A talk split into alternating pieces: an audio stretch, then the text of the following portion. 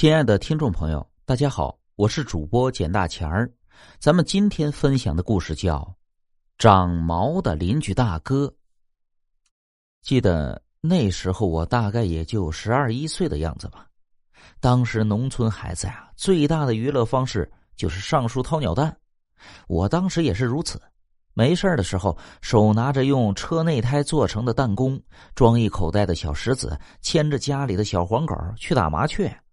有些时候，如果幸运，还会打到一只山鸡、野兔什么的，改善一下生活。那打到小麻雀，就用来喂养我家的那只大黄猫。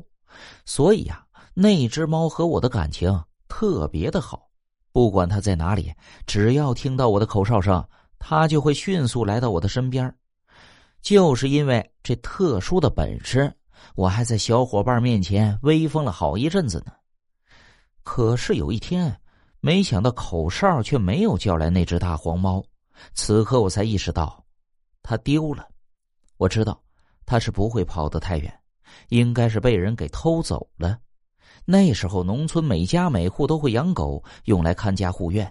养猫的很少，因为这个东西很邋遢，还特别淘气。喜欢偷吃东西，这思来想去呀，也不知道是谁把我家的猫给偷走的。打回来的麻雀也没地方处理，所以就把弹弓收了起来，很少再到山上去玩了。直到那天，我看到邻居家的一位大哥上山去砍柴，他除了拿一根麻绳之外，还带了一个小口袋，里面好像还装着什么东西。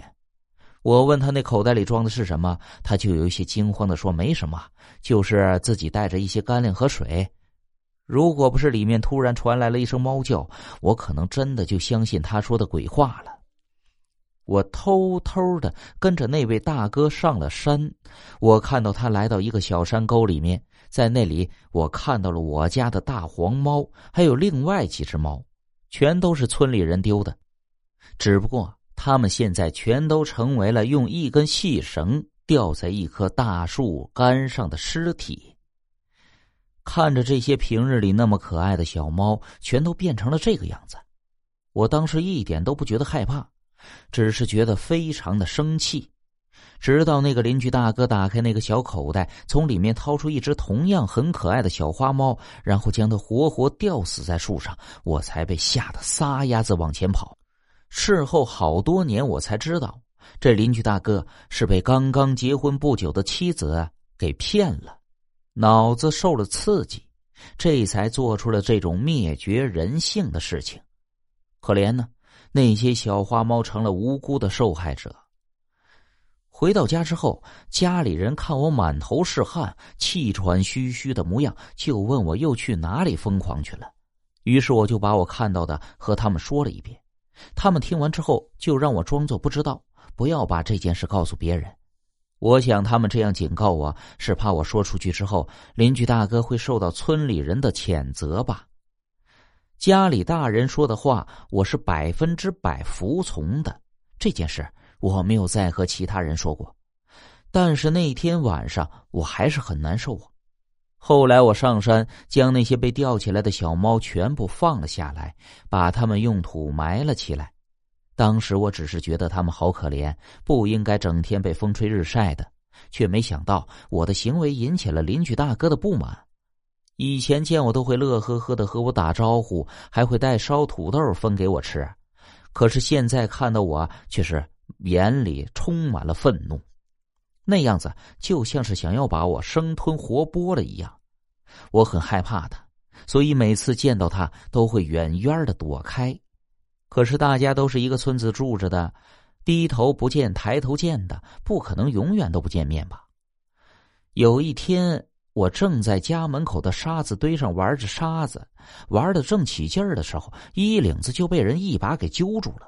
我回头一看，竟然是邻居家的大哥。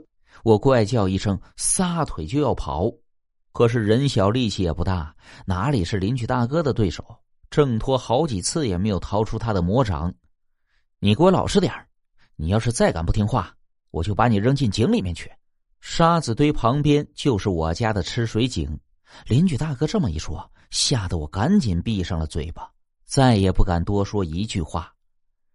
那些猫是你给摘下来的吧？邻居大哥语气冰冷的问道。我颤抖着用力的点了点头。得到我的答复之后，邻居大哥好像精神瞬间就放松了，长长的出了口气，对我说道：“不准把这件事告诉任何人，不然真的就把你扔进去。”我赶紧起誓发愿的，保证自己绝对不会说出去。之后，邻居大哥又狠狠的瞪了我一眼，这才把我放开了。天底下没有不透风的墙，这件事不知道什么原因，还是被村里人知道了，成为了晚上户外乘凉聊天时候的主要话题之一。夏天的时候，屋子热，大家都是聚在外面聊天，我们就在他们旁边玩他们聊天的内容也被我们听得清清楚楚。一个家住在邻居大哥家后院的大妈说：“邻居大哥肯定是受了刺激，因为这几天晚上每到凌晨一两点钟，就会听到邻居大哥在自家窗口发出一声声的怪叫，那声音就像是受惊吓的狸猫一样。”还有一位住在邻居大哥家附近的一位大叔说：“更邪乎了，说那天晚上他出门上厕所的时候，发现邻居大哥正蹲在角落里，不知道干什么。”他知道邻居大哥脑子不太好使，担心这么晚他一个人不安全，万一脑子一热做出什么害人害己的事情就麻烦了。于是就走上前去拍了一下邻居大哥的肩膀，问他晚上怎么不回家呢？蹲在地上干嘛呢？邻居大哥缓缓的转过身，当时看到邻居大哥的模样，瞬间把他给吓坏了。这位邻居大哥嘴角和手上全都是血，嘴里不知是什么脚趾。